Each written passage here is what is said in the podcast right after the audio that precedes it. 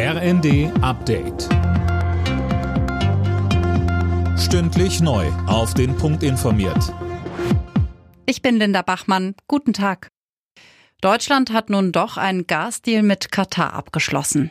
Nach monatelangen Verhandlungen verkündete das Energieministerium von Katar heute das Ergebnis. Sönke Röhling, wie sieht das denn aus? Also der Vertrag wurde auf 15 Jahre geschlossen. Da hat man sich offenbar in der Mitte getroffen, denn mit China hat Katar einen 27 Jahre Vertrag abgeschlossen. So eine lange Laufzeit wollte man in Berlin aber ausdrücklich nicht. Der Haken ist, dass jährlich nur bis zu zwei Millionen Tonnen geliefert werden sollen. Das ist nur etwa ein Zwanzigstel dessen, was mal an Erdgas durch Nord Stream 1 geflossen ist. Und das erste Flüssiggas soll auch erst in drei Jahren geliefert werden. Über den nächsten Winter wird uns dieser Deal also nicht helfen.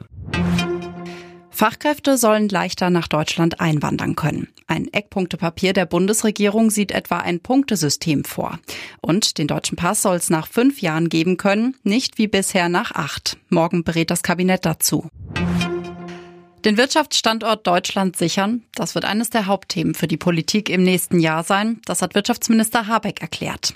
Beim Industriekongress in Berlin forderte er allerdings mehr Vertrauen in die Politik. Es scheint geradezu eine Lust am Herbeireden eines Untergangs zu geben von einigen, die, wenn man zurückblickt auf das letzte Jahr, falsch ist. Die Herausforderungen sind ohne Frage groß, ja ich würde sagen riesig, aber auch das letzte Jahr war nicht bequem. Und wir können uns hier hinstellen mit einer Lamoyanz oder mit einer Körperspannung und Haltung, die sagt, wir werden das schon hinkriegen.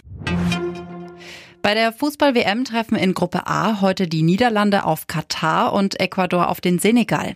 Fest steht hier nur, für den Gastgeber ist nach der Vorrunde Schluss. Anstoß ist 16 Uhr. Ab 20 Uhr spielen Wales gegen England und der Iran gegen die USA. Alle Nachrichten auf rnd.de